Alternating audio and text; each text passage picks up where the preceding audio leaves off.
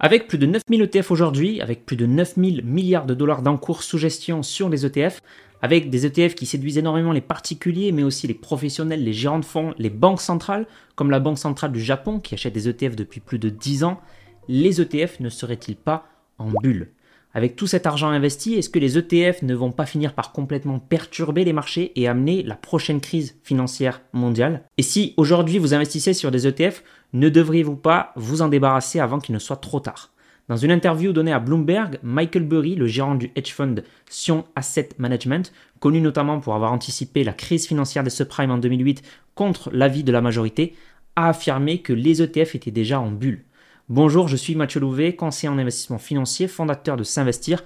Et aujourd'hui, voyons s'il y a vraiment une bulle sur les ETF Voyons ce qui se passerait si tout le monde achetait des ETF, voyons les perturbations qu'ont déjà causé les ETF au marché, et voyons aussi si les ETF vont amener un assèchement de la liquidité et le prochain crack boursier. Partie 1, les ETF formeraient une bulle, leur part étant devenue beaucoup trop importante. Quand on lit certains articles ou qu'on regarde certaines vidéos, on pourrait très vite penser que l'investissement en ETF est devenu majoritaire, surtout aux États-Unis où on entend parfois que les ETF se sont accaparés maintenant plus de 50% du marché. Mais sur le SP500, on est à 50% de dans le, dans, les, dans le SP500. Malheureusement, cette affirmation est erronée et repose sur une simplification du marché. Alors il est vrai qu'aujourd'hui, entre les fonds communs de placement qui peuvent être des fonds indiciels et les ETF indiciels, la gestion passive représente la moitié de l'investissement dans les fonds. Donc pour rappel, les ETF sont aussi des fonds. Donc l'investissement passif a gagné énormément de parts de marché sur la gestion active ces dernières années, notamment pour une histoire de frais réduits et de performance supérieure. Depuis avril 2019, 50% de l'investissement dans des fonds se fait à présent dans de l'investissement passif. Mais la confusion vient de là. L'investissement passif représente 50% de l'investissement dans des fonds, mais le marché dans son ensemble n'est pas composé uniquement de fonds. Les fonds ne représentent qu'une partie du marché. En fait, la répartition de l'ensemble du marché est tout autre. Environ 34% des actions américaines sont détenues par des ménages, avec notamment les actionnaires historiques, souvent les fondateurs comme Jeff Bezos, qui est le plus grand actionnaire d'Amazon, ou Elon Musk de Tesla. 11% est ensuite détenu par les fonds de pension et de retraite, 16% par des investisseurs étrangers, 4% par des holdings, 3% par des hedge funds.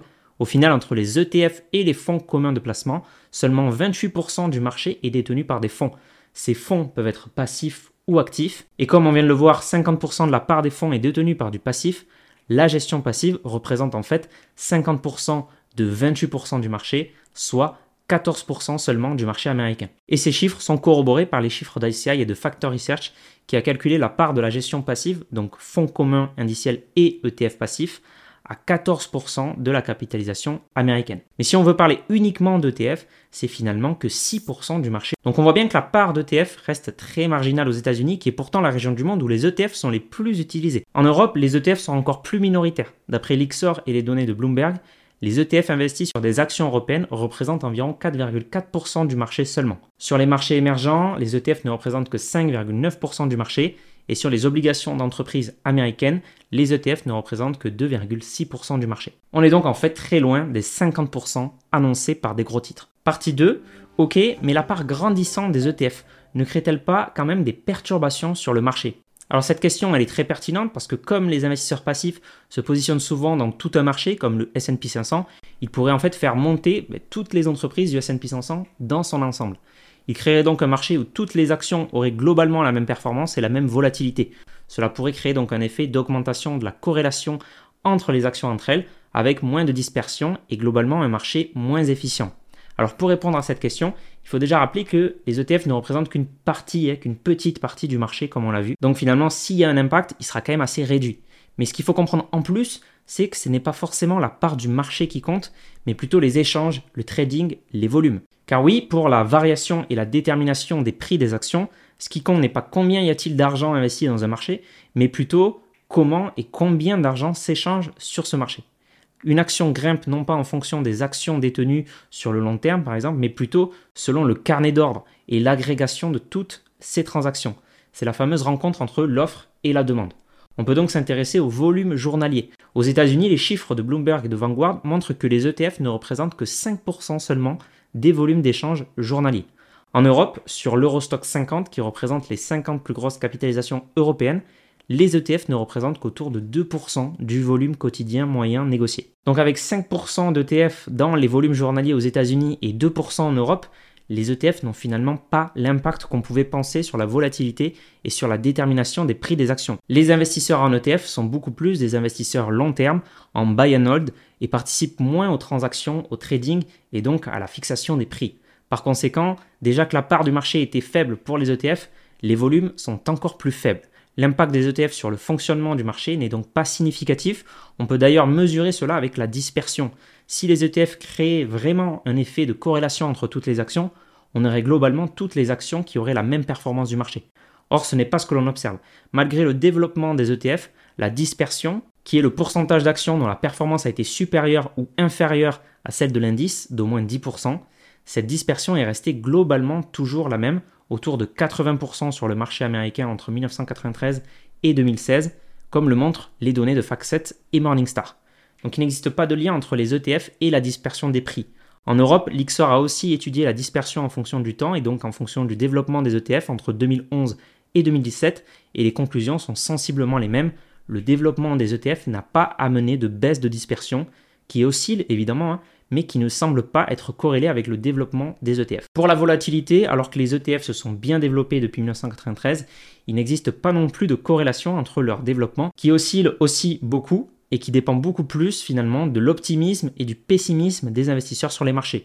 On le voit bien d'ailleurs avec un pic de volatilité en 2009 lors de la crise des subprimes et une forte volatilité lors de la bulle Internet de 2000. Donc encore une fois, les ETF sont minoritaires dans le marché et dans les volumes et ne créent pas les perturbations qu'on leur reproche. Partie 3, ok, mais si tout le monde achetait des ETF, on n'aurait plus de marché. Alors c'est possiblement vrai, mais il faut d'abord comprendre qu'il y a de très fortes probabilités qu'un monde dans lequel tous les investisseurs utilisent des portefeuilles long terme à 100% en ETF n'arrive jamais. Il y a trois choses à bien comprendre par rapport à cela.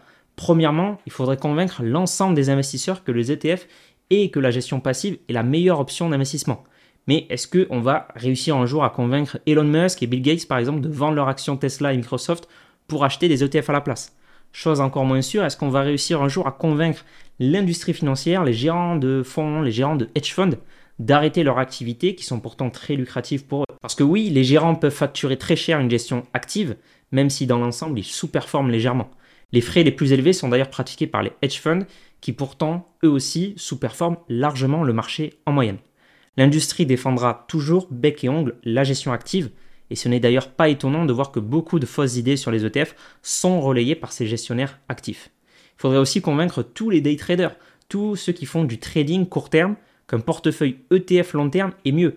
Et je pense que ça va vraiment pas être facile. Et il faudrait aussi convaincre Sébastien Coubard, qui a certes déjà des ETF, mais il faudrait le convaincre de passer à 100% en ETF et ça, ça va pas être facile non plus. Deuxième point, c'est que c'est dans la nature humaine à toujours chercher à faire mieux que les autres. L'investissement actif, même si les résultats ne sont pas très probants, cherche généralement à faire mieux que le marché, donc à faire mieux que l'ensemble des investisseurs, notamment par du stock picking. Et l'être humain aura toujours cette volonté de surperformer, donc d'investir activement. On est d'ailleurs très probablement incité à ça par nos biais cognitifs, notamment via la supériorité illusoire. On pense souvent être meilleur que la moyenne des investisseurs. Donc même si la science et les études empiriques soutiennent l'investissement passif, l'adhésion du grand public repose sur d'autres phénomènes. On pourrait aussi parler du caractère moins sexy, plus ennuyeux des ETF et de l'investissement passif face à des stratégies beaucoup plus alléchantes à première vue, comme une stratégie dividende censée rapporter de l'argent tous les mois. Et puis troisièmement, cette question de mais si tout le monde achetait des ETF, elle émane surtout finalement de la fausse idée selon laquelle les ETF auraient déjà pris une part très importante du marché, alors qu'ils représentent seulement autour de 6% du marché, comme on vient de voir. Donc on en reparlera si un jour les ETF atteignent au moins 50% du marché. En attendant, on est quand même très très loin de cela. Partie 4, ok, mais les ETF créent tout de même une concentration forte sur les grosses capitalisations. Alors il est vrai que beaucoup d'ETF sont pondérés par capitalisation, et donc plus une entreprise est grosse, plus sa part dans l'ETF est importante. Pour le SP 500, par exemple, dans le haut du classement, Apple pèse 7%, Microsoft 6% et Amazon 3%. Dans le bas du classement, on a à contrario des entreprises qui ne pèsent qu'autour de 0,01%.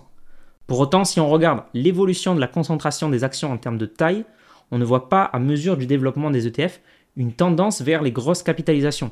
Le nombre de grosses capitalisations n'a pas tellement évolué depuis 1979 et en termes de répartition du marché, les grosses capitalisations oscillent toujours autour de 80% de la capitalisation du marché. C'est finalement plutôt des bulles, comme la bulle de 2000, qui changent cette répartition.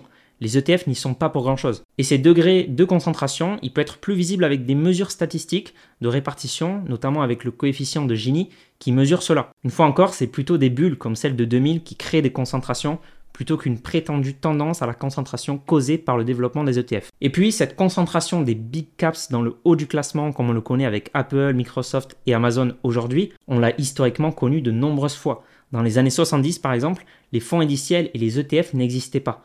Et eh bien pourtant, IBM représentait autour de 8% de l'indice, suivi des AT&T à 5%, Exxon 4%, Kodak 4%, etc. Donc comme d'habitude en bourse, il faut toujours prendre du recul. Et au-delà de ces arguments, je vous renvoie aussi à la partie 1 et 2 de cette vidéo où je vous explique que les ETF ne représentent qu'une faible partie du marché et qu'ils n'y sont pas pour grand-chose dans la fixation des prix et donc dans les capitalisations.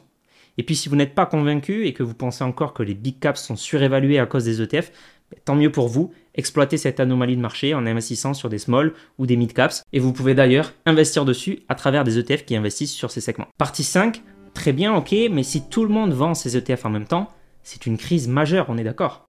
Donc oui, clairement, si tout le monde vend ses ETF en même temps, ça précipiterait forcément les marchés vers une forte chute.